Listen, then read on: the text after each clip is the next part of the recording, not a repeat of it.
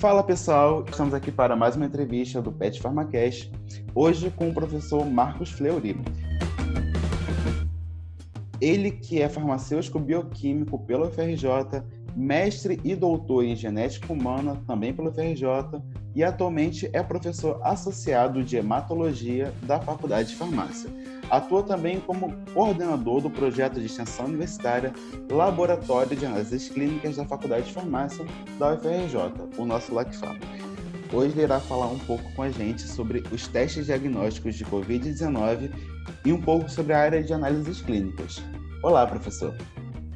Olá, como vão? Tudo bem?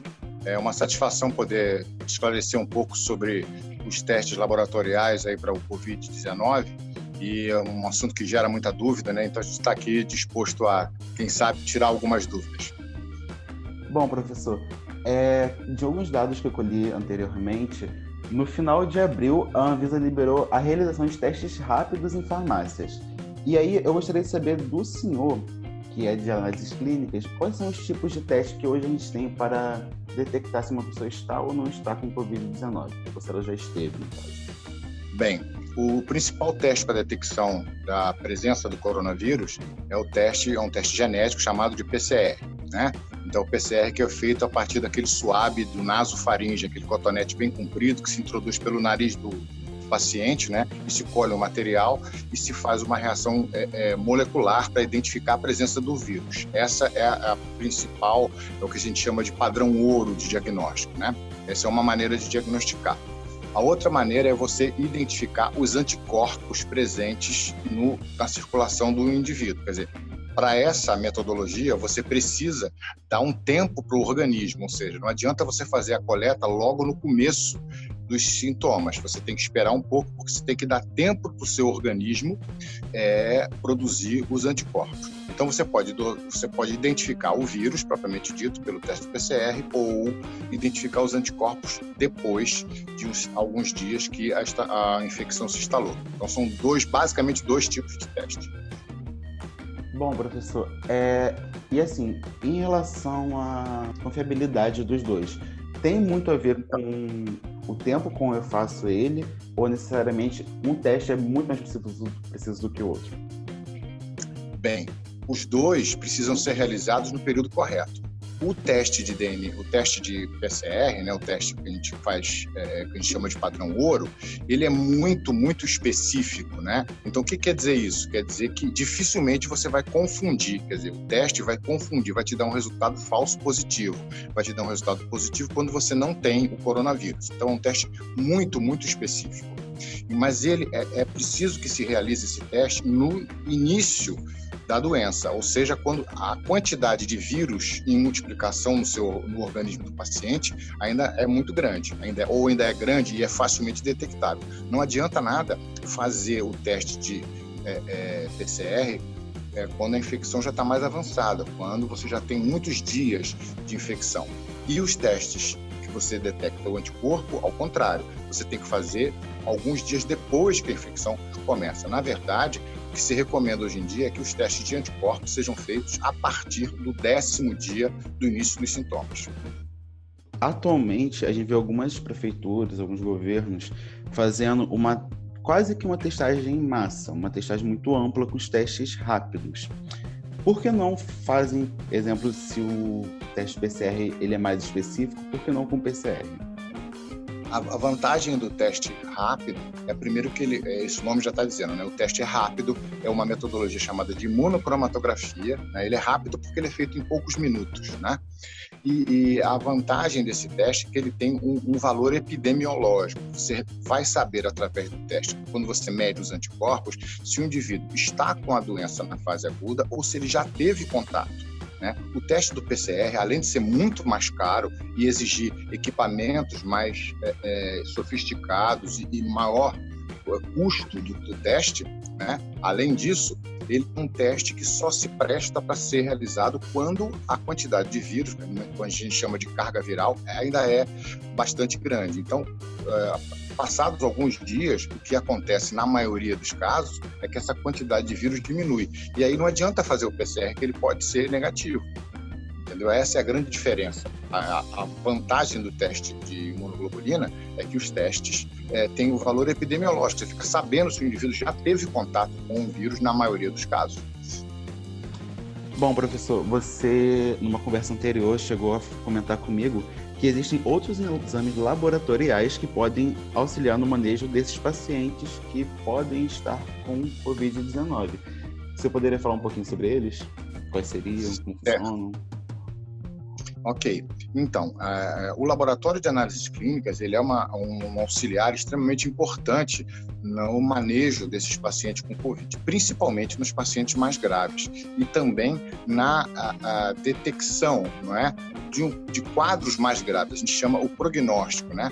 Então existem alguns marcadores laboratoriais, alguns exames laboratoriais que podem ser realizados quando o paciente ainda está bem e que eles podem predizer ou prever se esse aquele paciente vai é, piorar ou está num estado é, é mais grave da doença antes que essas que essas manifestações clínicas se tornem claras.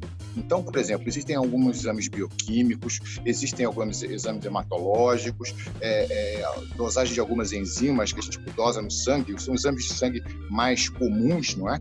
Eu diria, que podem auxiliar muito principalmente é, a gente sabe que a gente sabe que atualmente esses exames eles podem ser inclusive é, utilizados para monitorar a evolução da doença. Então, o paciente que já está grave, está no, no hospital, é, a gente pode fazer testes da coagulação, testes bioquímicos, é, testes hematológicos, em que a gente consegue monitorar a evolução dessa doença, ou seja, saber se o paciente está melhorando ou está piorando. Então, a gente já sabe hoje em dia que esses marcadores eles melhoram os, os, os valores laboratoriais melhoram de acordo com a melhora do paciente ou pioram de acordo com a piora do paciente. Então, são uh, exames muito, muito úteis, eh, principalmente no acompanhamento desses pacientes. Então, é muito importante ressaltar a, a, a, o valor do laboratório clínico nesse momento. Mesmo que o laboratório clínico não realize o teste diagnóstico, ou seja, os testes sorológicos para identificar as imunoglobulinas de, uh, coronavírus, ou o, o, vírus propriamente dito, mesmo que o, o laboratório não realize esse te, esses testes diagnósticos, ele pode auxiliar ao corpo clínico, o hospital, o posto de atendimento médico, a unidade de saúde que for, pode auxiliar no acompanhamento desses pacientes, principalmente, como eu ressaltei, os pacientes mais graves. Então, é muito importante que a gente tenha essa noção que o laboratório é, é uma, uma, um auxiliar extremamente importante nesse momento falando um pouco sobre laboratórios, a gente, o senhor coordena o LACFA, que é um laboratório de análises clínicas dentro da UFRJ e que muitas pessoas não têm conhecimento muito bem de como ele é e como ele funciona. Como que, ele, como que surgiu a ideia do LACFA, professor? Bom, o, LACFAR é um laboratório de análises clínicas da Faculdade de Farmácia. Ele é um laboratório criado em 1984, né? E ele surgiu inicialmente como um, um, lugar de estágio para os alunos da Faculdade de Farmácia e ele é, se juntou, naquela época, à Divisão de Saúde do Trabalhador. Então, era lá no LACFAR que eram realizados os exames de é, periódicos dos, dos trabalhadores da UFRJ. Então, a gente realizava esse tipo de exames. À medida que o laboratório é, é, foi evoluindo, né, o laboratório cresceu e atualmente o LACFAR ele, além de, de, oferecer estágio aos alunos da Faculdade de Farmácia na área de análise clínica, oferece estágio também a outros cursos da UFRJ e até para alunos externos.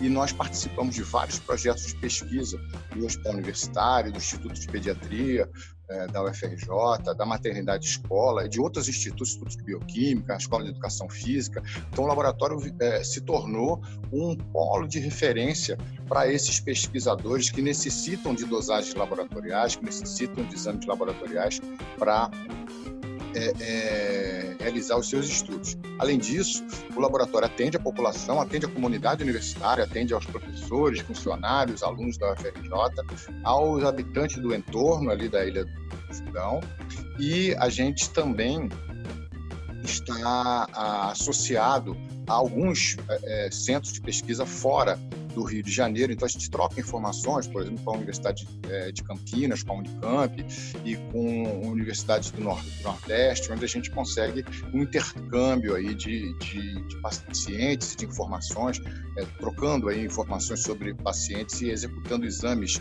mais especializados, principalmente na área de diagnóstico laboratorial de anemias, que é a nossa área de atuação principal. Então, esse é o papel do LACFAR hoje, hoje em dia. Atua no ensino, na pesquisa e na extensão universitária. E num bom preço de custo-benefício, né, professor?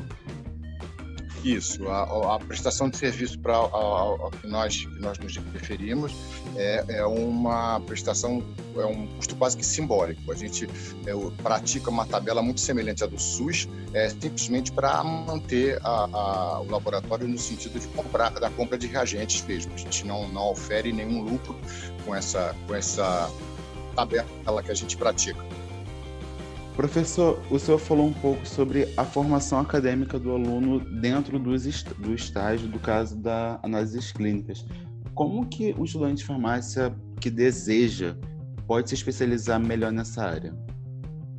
Então, é, as análises clínicas, hoje em dia, a gente tem uma, uma grande variedade de, de, possibilidades. Né? O aluno pode se especializar no laboratório clínico como um todo, que é o que a gente deseja, né? que o aluno tenha a noção de hematologia, de bioquímica, de imunologia, de microbiologia, de parasitologia, de todas as áreas das, das análises clínicas, mas o que acontece de uma maneira geral é que o aluno gosta mais de alguma área, ou de outra. Mas é fundamental que a gente tenha, que o aluno tenha em mente, quando ele entra num laboratório, ele não pode só fazer uma única especialidade. Porque quando a gente está eh, é, diante de um paciente, de um paciente doente, esse paciente tem uma, uma, uma doença que envolve vários sistemas. Então, as repercussões serão bioquímicas, serão microbiológicas, serão hematológicas, serão imunológicas. A gente tem várias repercussões. Então, é importante que o aluno tenha essa, essa essa noção. E a, a, vantagem de fazer um estágio, ou a necessidade de se fazer um estágio, é justamente entrar em contato com todas essas metodologias, com todas essas técnicas que são utilizadas nos laboratórios de análise clínicas, que têm como objetivo exatamente esclarecer o diagnóstico né, e fazer o acompanhamento desses pacientes.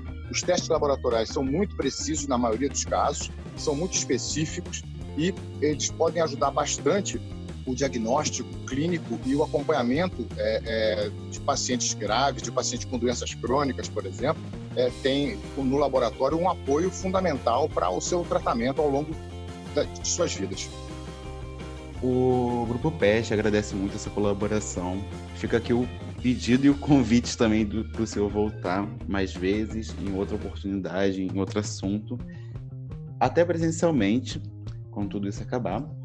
E se o senhor quiser deixar agora algum meio de contato, tanto para o LACFA quanto para o senhor, é a deixa. Ok. Bom, então eu agradeço muito a oportunidade, foi uma satisfação poder esclarecer um pouco, eu espero que as informações sejam úteis, né? Ah, queria também aproveitar para dizer que o Laboratório de Análises Clínicas da Faculdade de Farmácia está à disposição de todos, nós é, funcionamos no bloco A do CCS, no segundo andar, na sala 47. O nosso telefone lá é o, é o 39 38 64 23 e o e-mail é lacfar.hotmail.com. Então a gente pode, é, vocês podem entrar em contato com o laboratório, indo lá, é, mandando um e-mail ou telefonando para obter informações sobre exames, etc. A gente vai ter a maior satisfação em atender a todos vocês. Muito obrigado. Obrigado, professor. Agora a gente também pede para quem puder compartilhar o podcast com os amigos, com os familiares e também seguir o nosso Instagram, o petfarma.ufrj. E a gente fica por aqui. Muito obrigado.